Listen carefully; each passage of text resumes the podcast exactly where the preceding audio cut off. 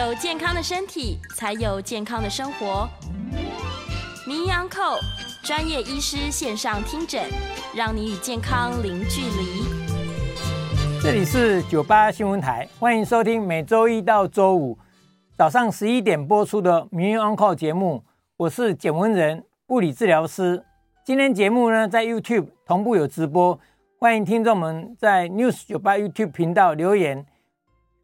询问相关的问题啊，那在半年过后呢，我会接听大家的 call in，有任何相关的问题，欢迎打电话进来啊。预告 call in 的专线是零二八三六九三三九八零二八三六九三三九八。今天要讨论的主题呢是长者哦，高龄者整合式照顾的评估哦，长者整合式照顾，英文叫 ICOPE 啊。九八新闻台的好朋友们啊，YouTube 上啊大家好啊。那今天谈的这个题目哦，是因为 WHO 在二零一九年呢公布了一个高龄整合照顾指南啊，它那个发布了一个 guideline 哈，ICOP 那叫 Integrated Care for Older People 的 guideline 哈。那这个指引呢，国健署呢就参考了这个指引，然后呢跟一些国际文献新增了两个，一个是用药。一个是生活目标的这个评估呢，扩增至为八个面向。本来 WHO 只有六个面向，我们现在加了两个，八个面向，然后再回馈给 WHO 参考啊，采用一些标准。我想这个做法还不错。我们台湾呢，其实现在蛮不错，像台湾健康医院学会啊，HPH 啊一样哦，它有一些独到的一些做法哦，台湾的经验，然后回馈给世界的 HPH。哦，然后被采用哦，所以现在是我们有时候利用一些跟国际交流，用国际的经验，然后我们发展出自己的经验，再回馈给国际。我想这个相当的不错啊。那这个呢，为什么要需要要整合照顾呢？就是高龄者他到底有哪些问题啊？那如何来处理啊？那这个是以社区为基础的，因为我们现在很多那老有问题就到医院就好了。其实我们会觉得说有一些不急着到医院去啊，这个是以社区为基础。以人为中心哦，不是以病为中心。那现在国健署呢也要求各医院哦，虽然我们说希望是以社区为基础，希望这些医疗医事人员到社区去做一些整合性的评估。但是现在国健署希望说医院，像现在很多医院的医学中心区院要求你一年要做五百例，类似这样好吗？而且地区医院要做三百例，就是鼓励大家多推广这样也做啊。那这个问题呢，也有一个情形，就是比较实用啊，比较实用。那家人在家里，其实各位听众朋友、观众朋友，你现在了解了以后，今天介绍一下，你在家里都可以为自己的家人做个简单的评估啊。我是主要是觉得不用太慌啊。现在临床上我碰到蛮多人说：“哎呀，我会不会有失智啊？”哎，老人家，我会不会失智啊？我说：“你会问这个问题，只不过是你没有失智啊，半跟跟他开玩笑了啊。”当然，很多人担心家的长辈会不会失智，一谈到失智，大家就很伤脑筋嘛，对不对啊？啊，其实不止失智了，这个 ICOP 呢，不只有评估失智，它也评估一些长者啊、高龄者常见的一些问题啊。我重点在是问题，以问题取向，而不是不一定以疾病取向哈。那因为这个不是专业性啊，而不是很权威性的说诊断你是什么病啊，我们不做这些诊断啊，你有什么样的问题？啊，这个问题呢，有没有初步的出来？又需要进一步，我们就鼓励他去看医生啊，去医疗机构处理。如果这个问题呢，有一些哎，我们要警觉心，哎，有这个问题，我们就开始稍微注意一下。所以呢，来这样一个情形来做哈。那为什么呢？因为现在专科化越来越厉害，老人又共病多哈。那老人家这个问题，那问问题其实有时候蛮多。你任何一些问题都跑到医院去的时候，你会发现哈，所以国人那个门诊的。诊次太多了哈，十几次啊，这个每年都有变动啊，只有疫情期间好像变少了啊。那但是一直一直都很高，为什么？因为我的心脏看心脏科啊，肺部看胸腔科，然后胃肠看胃肠科，然后还要去看复健科啊，然后眼睛去看眼科，哇，那个问题非常的多。那这个现在当然有一些医院有所谓的老人科了，我觉得这也是个不错的做法啊，老人科。但是我的经验好像很多人。都觉得哎，我这个问题应该看心脏才对，他不去看老人科。基本上，我会在这里也鼓励说，我们以以前有所谓的家庭医学科、老人科，其实这样有一部分就有一点一个整合性照顾的概念哦。所以我我是希望说，以后这个部分这继承家庭医学科也好，软科也好，希望能够慢慢慢慢壮大，受到国人的重视。有问题先到那边去，然后有需要进一步，我们当然再去专科。专科化没有不好，因为它是专精，但是你不要一开始就跑到专科那边去哦。那这个我想不是很理想。我想任何一个医生也是一样，你当你有这个问题，他觉得你这个问题需要进一步处理检查的时候，我相信他也不会那么笨啊，不会那么坏，一定会把你转到专科去，而且他的判断可能比你的判断还要更精准一点啊。那像我我们顺带提一下，我们物理治疗师法前几前一阵子修法通过，就是非以疾病治疗为目的的时候呢，我们就可以。跟这个病人做一些咨商，提供一些意见给他啊，类似这个都是一样。越来越多，我们说用功能取向还是用疾病取向，这个的话对医疗的一个利用或者一些滥用，我将相信应该会有一些帮忙的啊，会去帮忙的。那好，那 ICOPD 这样子的一个整合性病到底是哪一些面向呢？我们刚刚说有八个面向哦，我就简单介绍一下了啊，因为有时候刚讲了详细的部分的话。可能要去到专科那边去。第一个就是认知的的评估，高龄者、长者刚讲很怕，说哎，我会不会失智啊？会不会怎么样？那失智怎么判断呢？当然，这个概念哈，这个 WHO 的这个概念它有一个简单的啦。当然，是刚刚讲失智认知这个面向非常的广，但它有时候一个大致的概念，当然是主要是看你的记忆力。哦，我们以前谈到过，很多年纪大以后地形慢嘛，容易忘东忘西。但是忘东忘西，我们又觉得这个有一些可能是一个老化的一个现象。哦，当然有时候我们都有这个经验嘛，有时候突然间，哎，什么事你要忘想不起来啊，对不对啊？但这个健忘跟认知跟失智其实有一大段距离。我们现在要注意的就是说，早一点提醒自己啊，我这个有这个问题啊，我记忆力变得比较差。我是不是要稍微注意一下哈？那定向力啊，定向力就是时间空间啊。比如有时候我们会问病人说：“哎，你知道今年今天是礼拜几吗？”类似这样啊。其实很多人不一定知道今天礼拜几，所以这个也不一定准啊。那比较半开玩笑说：“啊，原来民国归你，你知道不？”啊，类似这样子。哎，很多人发现是他民国几年搞不好都忘了啊，因为每天过日子没有特别去记这些。上班族当然会记说今天礼拜几，礼拜几，因为每天的。形成不太一样嘛，但这个是定向力，空间也是一样，空间的定向力其实也蛮重要的。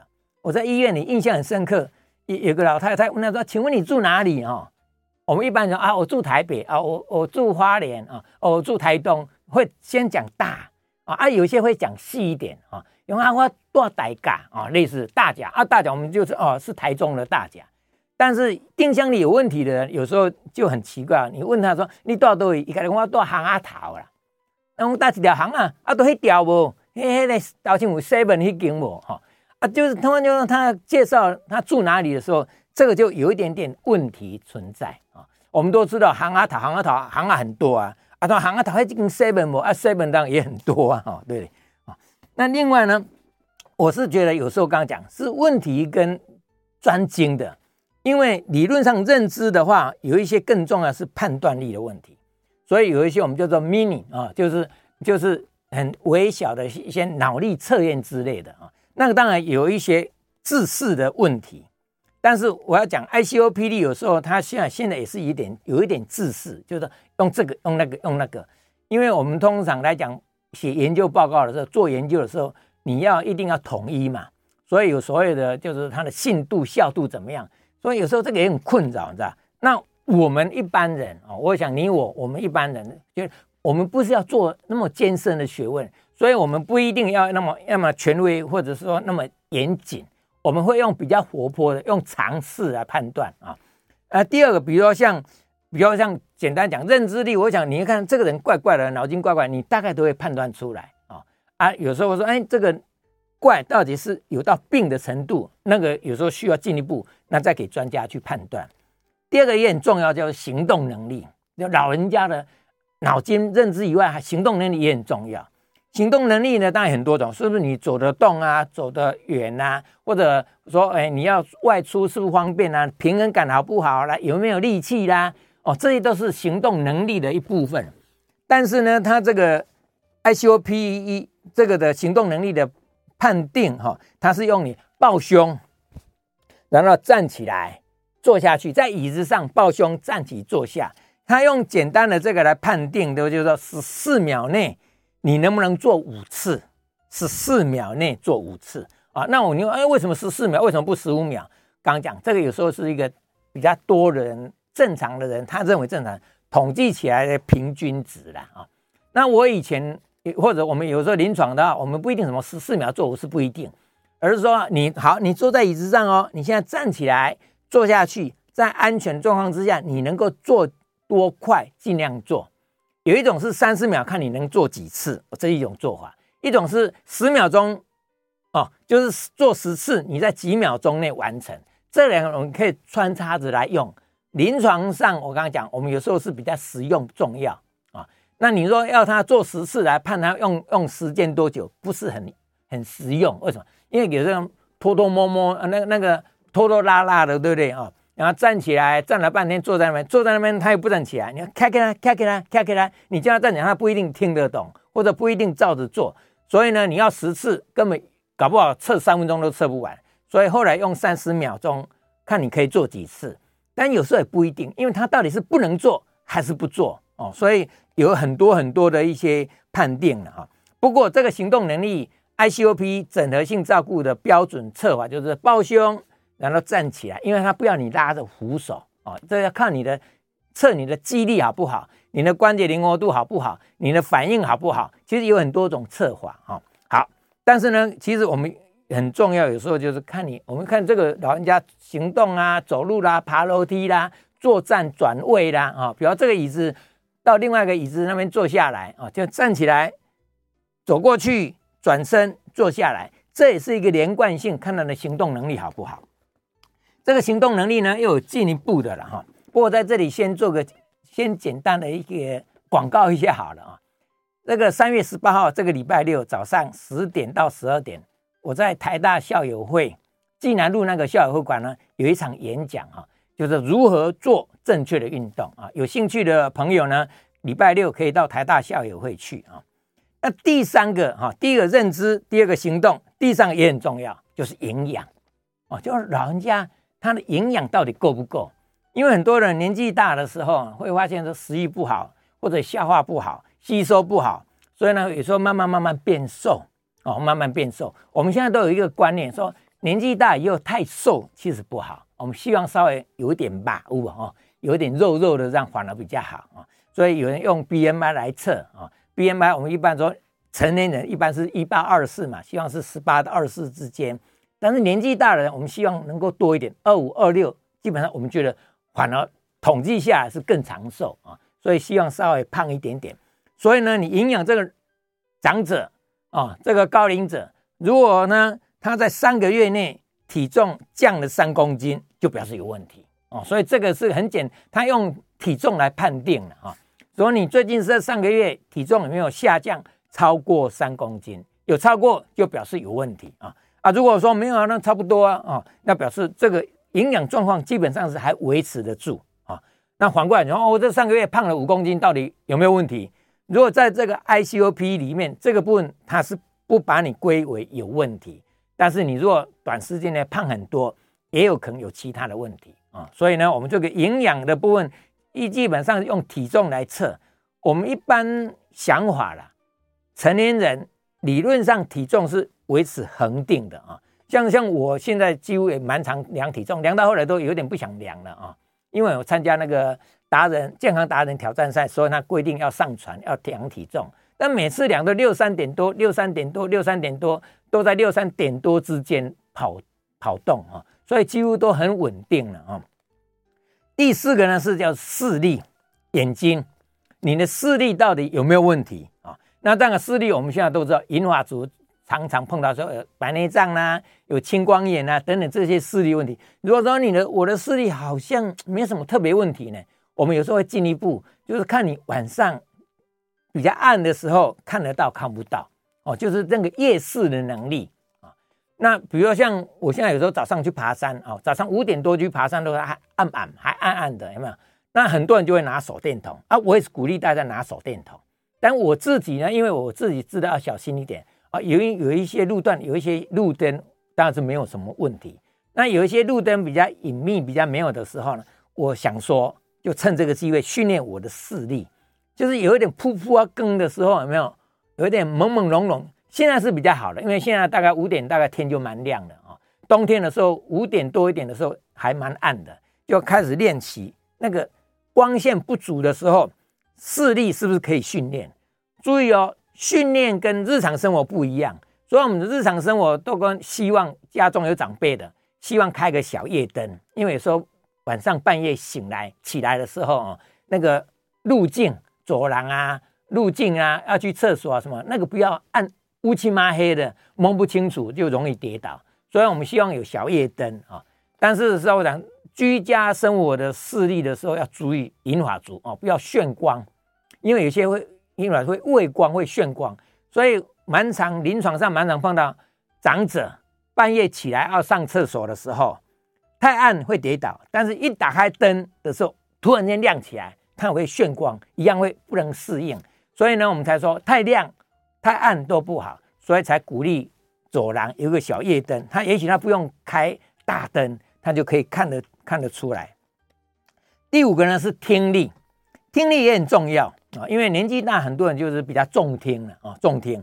那重听呢，我们有时候呢就会鼓励说，哎，你这个音频，我们都知道，年纪大以后那个比较高的频率就听不到。我们一般正常是有一定的那个频率里面听得清楚，太高频、太低频都听不到啊。所以这个会慢慢越来越窄，越来越窄。除了音频外，还有音量。音量就是要那个分贝太轻了，轻声细语讲话就听不懂啊。所以有一些银发族，我们跟他讲话的时候，不知不觉就会大声一点啊。那我们大声一点，知道他听得到。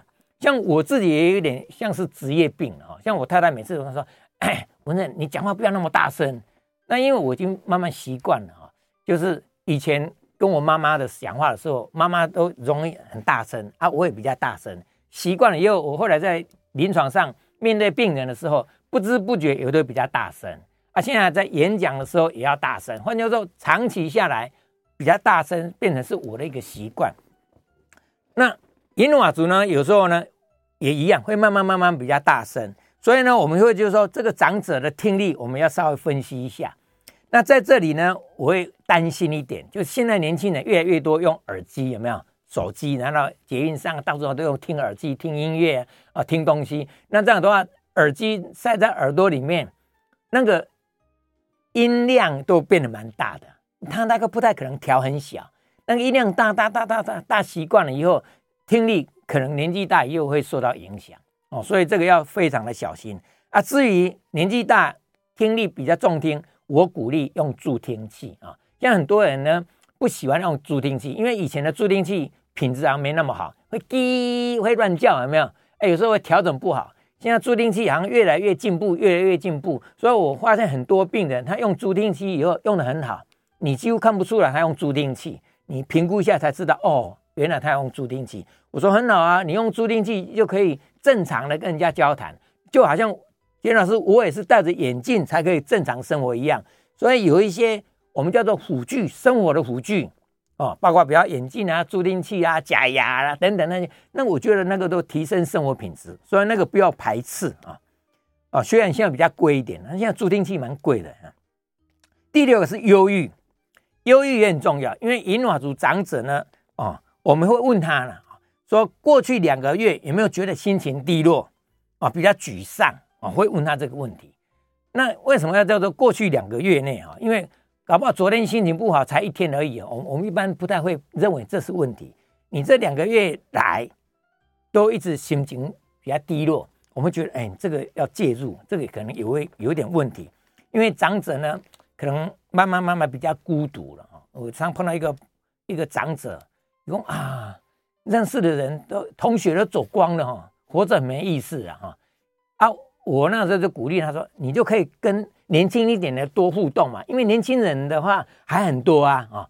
因为比如你到了八十九十九十几后，你的确会发现以前跟你的同学啦、同事啦同一层的，有没有？港籍 N N 了哈，就是我们有的叫做同班同学，这些慢慢慢慢会凋零。那这个凋零的话，朋友越来越少，那你也会自己有时候会觉得，我是不是也来日无多啊？有这样的想法，很自然心情就会比较忧郁啊。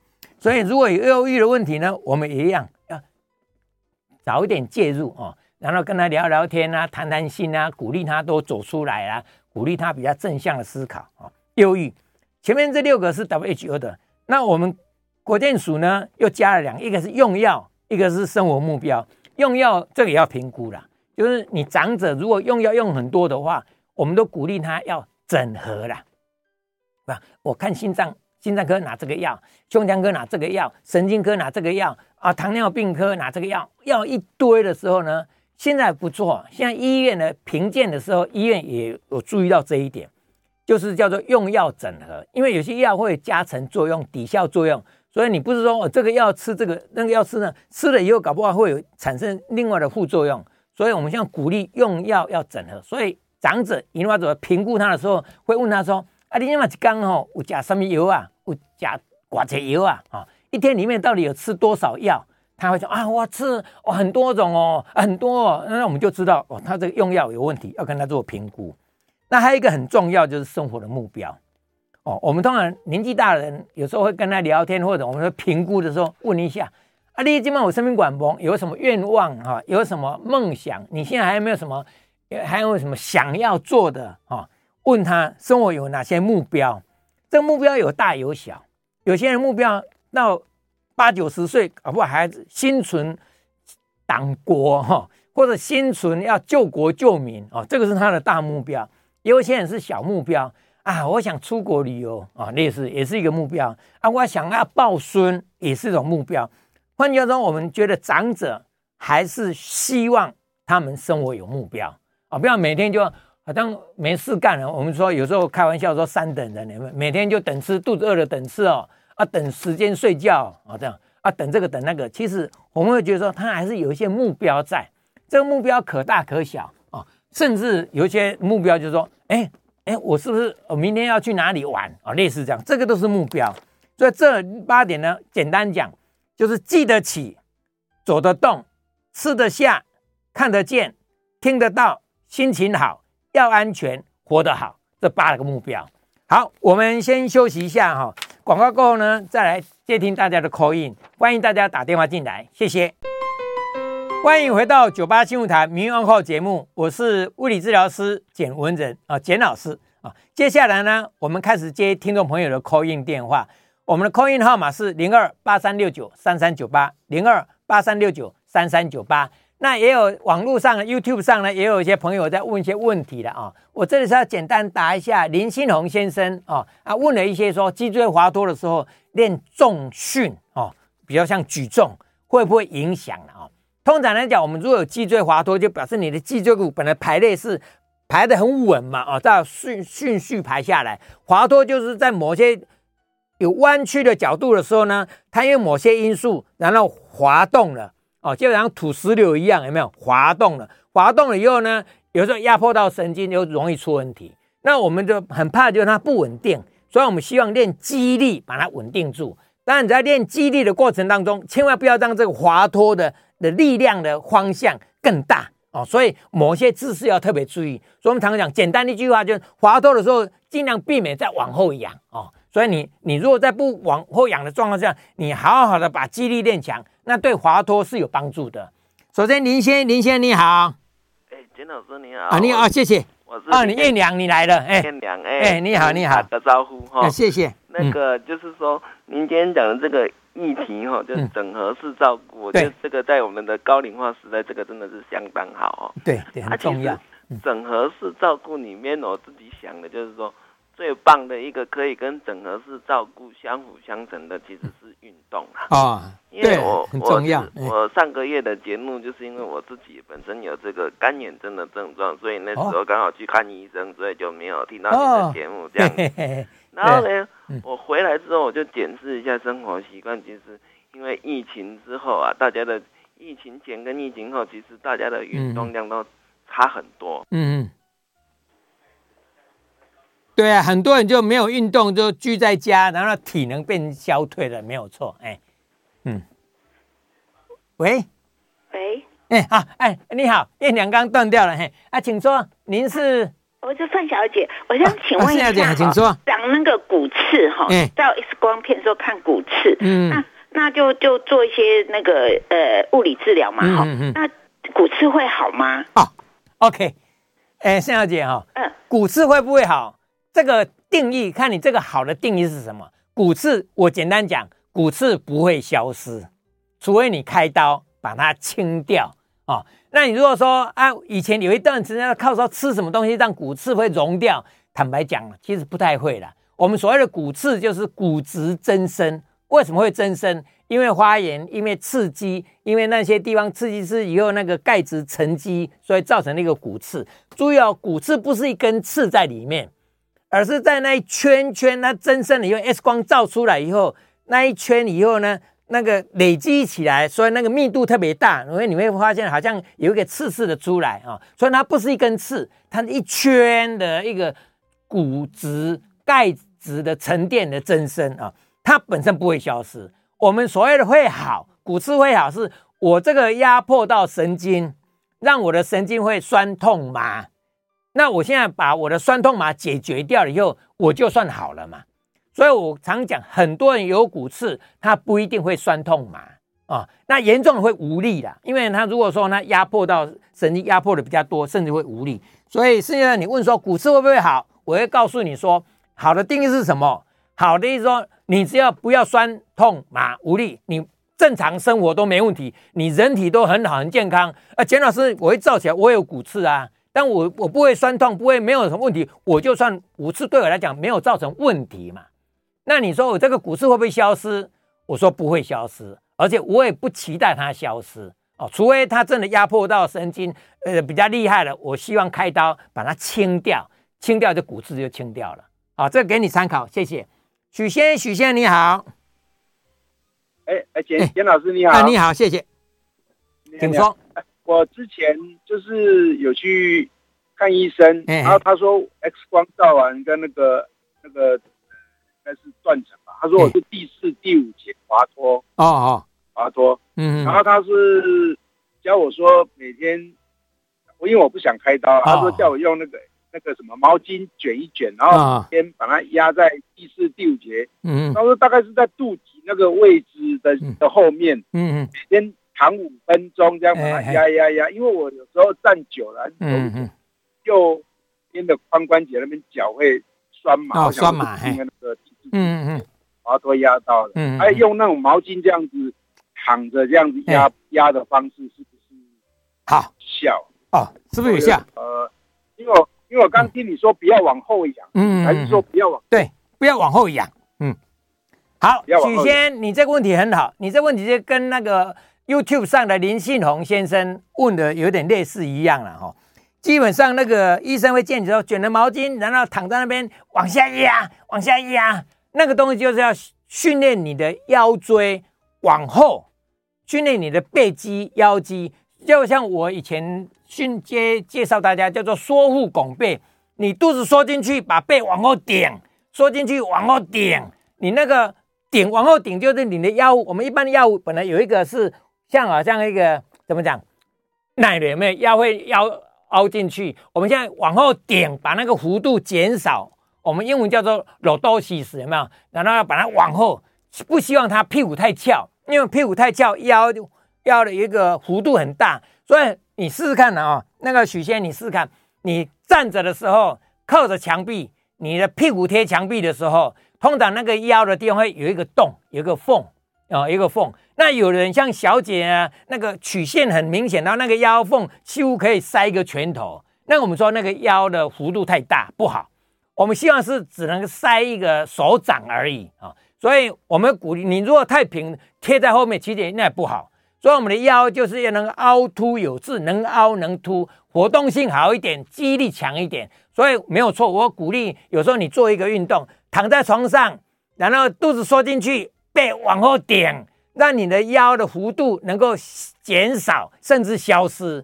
那医生叫你卷个毛巾，是有个毛巾让你有感觉，你有压下去的感觉。那有时候我会建议说，用个小皮球一样的原理，你压下去有感觉哦，没错，我做对了哦，我做对了，我那个皮球被我压扁了啊。啊，你自己呢靠着墙壁一样，甚至呢，我想现在各位听众朋友、观众朋友，你就肚子缩进去，背往后拱，这叫做缩腹拱背。这个动作我蛮推荐的，很多坐久了腰酸背痛，你就拱一拱，让你的腰椎捧着那节，捧着那节，我想这样就很不错了哦。好。那至于说这个是没有重训的哈，没有用那个重量。但你如果说缩腹拱背，这比较安全。那你至于说用重量，有一个猫式有没有？很多瑜伽的猫式，猫式我看到有人背后呢再加一点重量，加个沙包，你把它顶上去，放下来，顶上去，那就是有一点重量训练也可以。好，接下来燕良你又回来了，燕良怎么样？哎，那个简老师你好。就是说，我要鼓励大家多走路啦。哦、那个循环好了以后，其实什么样的一个亚疾病，它其实都有自己能够稍微好一点的可能。像我去多运动之后，我觉得哎，眼睛好像有进步一点。嗯。然后另外呢，想请教简老师的专业，就是说，我们刚刚的椎间盘突出啊，嗯，都是集中在这个腰椎这边哈，嗯，还有这个滑脱嘛哈。嗯。那想请教您的专业上，因为现在现代人都滑手机嘛，看电脑嘛。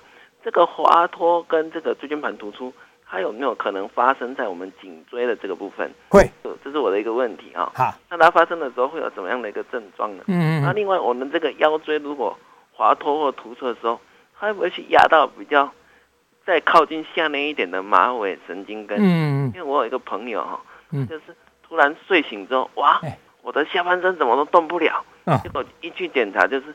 压迫到这个马尾神经根啊！以上这两个问题呢，就跟您请教一下，谢谢。哎，林燕良，燕良你很好哦，你很非常注意健康的议题的哦。你刚刚讲鼓励走路，我想很好，大家我们我们都鼓励大家多走路，但一样哦，鼓励你不是强迫你哦。你如果膝盖有问题、脚有问题，我们也不要强迫你走路。那你把能力慢慢练好以后，走路的确是不止生活上方便。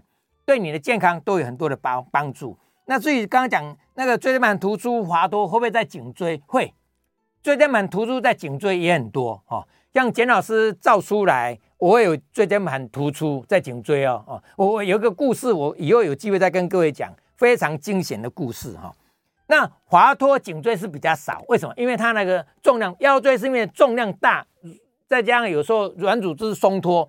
我们的脊椎骨，脊椎骨其实没那么松了，它有很牢固。各位如果吃过那个药炖排骨，有没有就知道那个大骨实际是有椎间盘，然后有前韧带、后韧带，旁边很多肌肉，很多韧带，其实很稳固的。那颈椎呢是比较上面比较轻，所以那滑脱的机会比较少，但是也是有，不是没有，也是有，只是比较少而已。那那至于说那个椎间盘突出或者是滑脱。会不会压到下面的马尾？也会哦，也会，因为我们的脊髓有没有龙骨脆？有没有脊髓下下下，大概在腰椎第二节的地方就收尾了，然后接下来就是跟马尾一样，一条一条的神经往下跑，所以那个叫做马尾。所以你像你椎间盘突出滑脱在比较低的地方，那个有时候就会影响到马尾，只是因为那个腔是蛮大，马尾又是一根一根一根的，不像脊髓是。一圈的啊，所以它比较少压迫到，就好像我我我讲一个简单的例子好了啊，你一碗面，一碗面如果都细细的一条一条的话，你有时候呢，你要压到那个面，把它压扁了不容易，为什么？因为一压它就往旁边跑掉了，压就往旁边跑掉了。反过来讲，你如果这一碗面不是很细的细面，而是一坨一坨很大一一坨的话，你很容易就压到了。为什么？因为它跑不跑不掉嘛，一压它就在那个地方被你挤压了啊。所以马尾你会不会影响到？不多，但是还是有哦，还是有。那个 OK，网络上还有一个，对不起，我来回答一下。叫 Tom，听说有人做了脊椎矫正以后，夜尿问题就解决了。为什么？哦，OK，那个。我们刚提到那个脊髓，然后脊椎，那个夜尿，尤其是在比较低的地方，刚刚讲的马尾的部位有没有？哦，这个问题都会很连接在一起的。马尾的部位那个地方会影响到大小便的问题，所以各位都有这个经验哦。有一些下半身哦截瘫啊，比如发生车祸啦、跌倒了，让造成下半身瘫痪的时候，那个大小便会出问题，或者是你的有长肿瘤，或者刚刚讲椎间盘突出等等等等等，影响到比较低的地方，L 三、L 二、L 三的地方，那个有时候的确会影响到小便的问题，但那个是讲大的。你刚刚讲这个夜尿是小问题，夜尿的问题当然也有很多了。我想这个以后，我想我们节目当中可能会有泌尿科医师来跟各位介绍。不要你水喝太多了啊，那水喝太多以外呢，你排流汗，其实我们的就是进出的平衡问题。所以有夜尿的话，有很多方面的问题可以去探讨啊，可以去探讨。那你脊椎矫正好以后，我想夜尿改善很好，恭喜你啊！好，一样，我们先休息一下，广告回来以后呢，继续接大家的 call in，欢迎大家打电话进来，或者在 YouTube 上留言，我们有机会就跟你回答。谢谢您，欢迎回到九八新闻台民谣课节目，我是简文仁，物理治疗师，叫我简老师，简舅舅啊。接下来呢，继续听。听众朋友的 call in 电话，call in 的号码是零二八三六九三三九八零二八三六九三三九八。我们 YouTube 上呢，有一位吴余生，他在问哈，说他 L 四五同时有椎间盘突加上脊椎滑脱，然后要该做哪些保健运动哈？当然 YouTube 上可以看得到啊，收音机前的朋友可能就看不到，没关系，我会鼓励哈，当你有滑脱。又有椎间盘突出，如果厉害严重的时候，该看医生，甚至该开刀，我们就去开刀，也不要怕啊。刚刚讲，我我我不反对医或者药了啊，只是说你不要动不动这样的就去吃药，动不动去看医生，动不动去开刀哦。我们就要稍微评估一下，所以这是今天这个节目的一个目的。那你 L 四五有滑脱，又有椎间盘突出，如果医生没有那么急的要你去开刀。或者你的临床症状还好，没有那么严重哦，呃，坐也不是，站也不是，走也不是，睡觉也痛，排尿也痛，血脂都痛，甚至呢，啊、开始没力气的啊，大小便出问题的，那当然赶快去开了。不要说啊，简老师有什么运动就可以把它治好，没有那回事啊。如果没有那么严重，我鼓励你把刚刚讲核心肌、腹肌、背肌练强。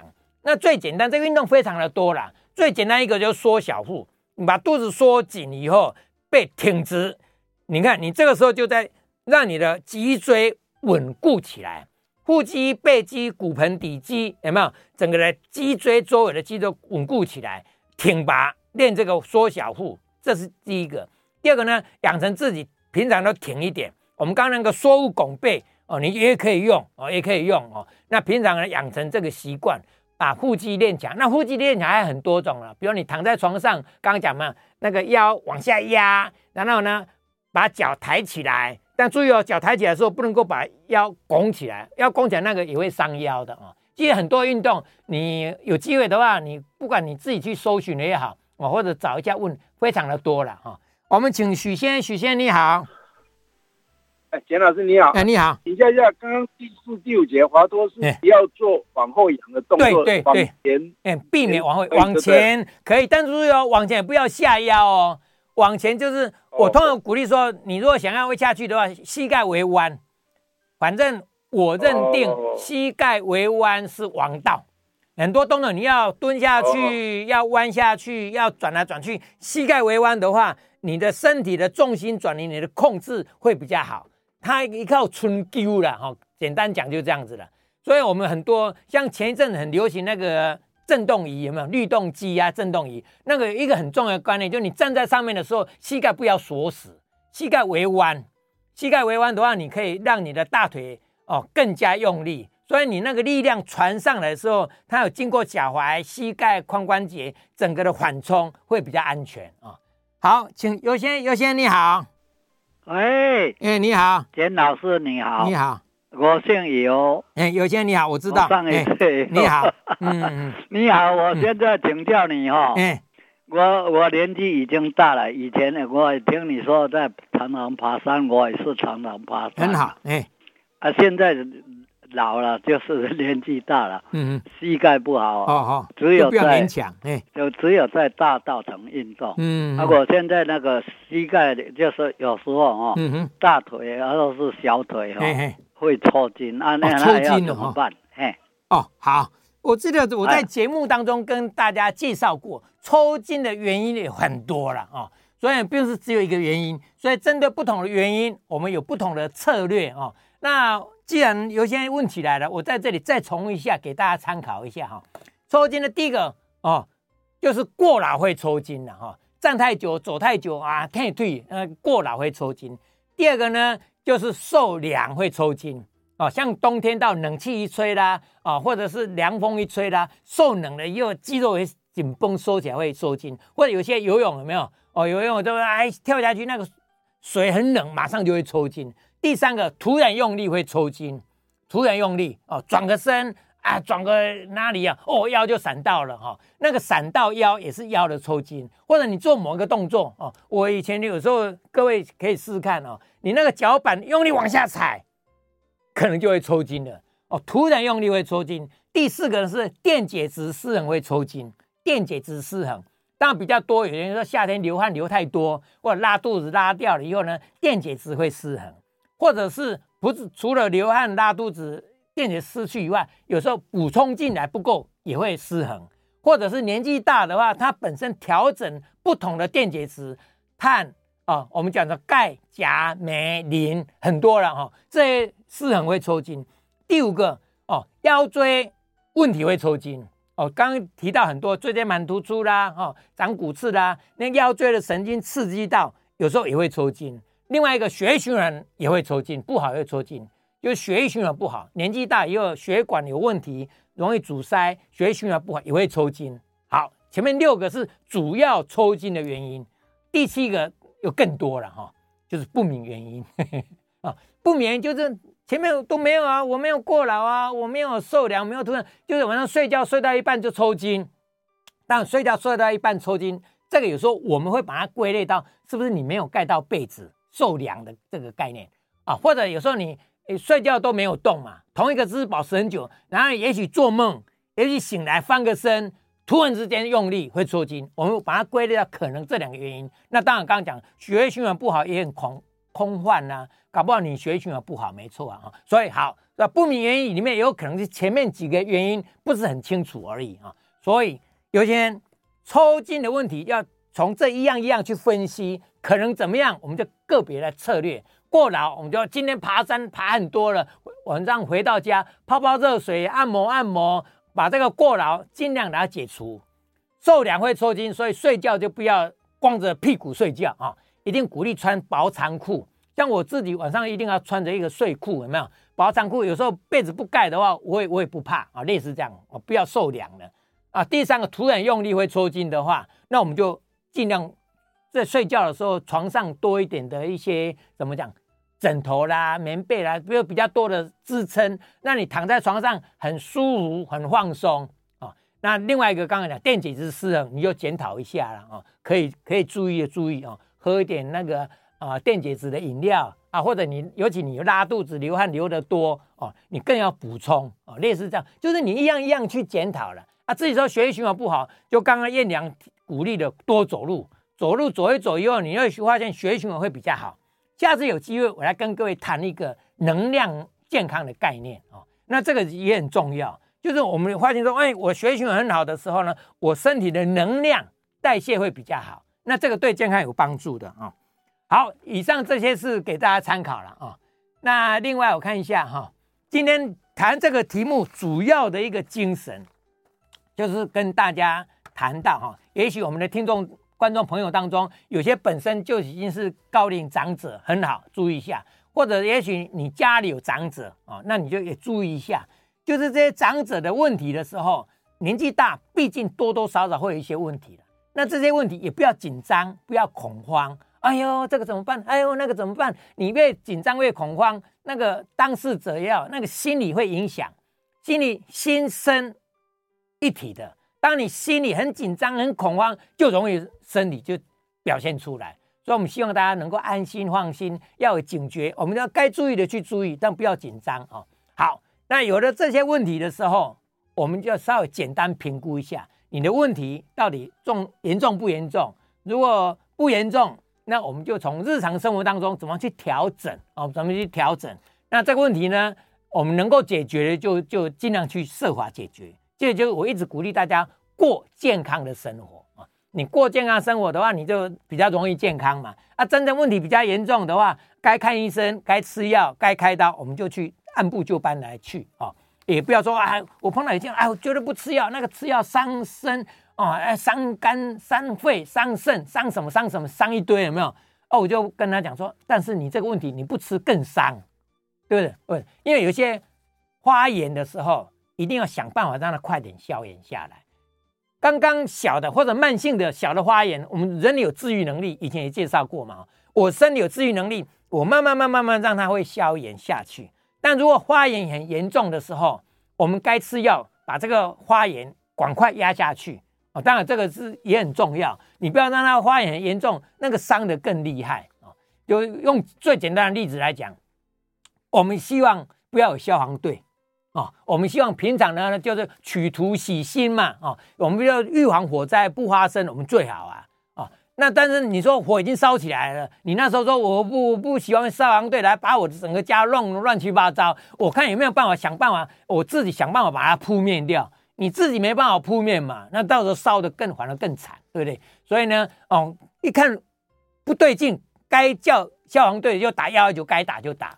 那如果也不用说一个打火机烧了一张纸，你就打幺幺九，对不对？你那时候赶快把它盖起来，把它火灭掉就好了。所以用这样的一个概念，大家都知道。小问题，我们该解决的，能够解决的，我们自己用最自然、最方便、最好的方法把它解决掉。啊，真的不行的，那我们就该交给专家就交给专家。重点是你怎么判断行不行啊？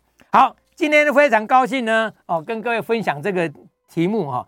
那节目就进行到这里，我是简文仁物理治疗师，也非常谢谢大家今天的收听，我们下次再见，拜拜。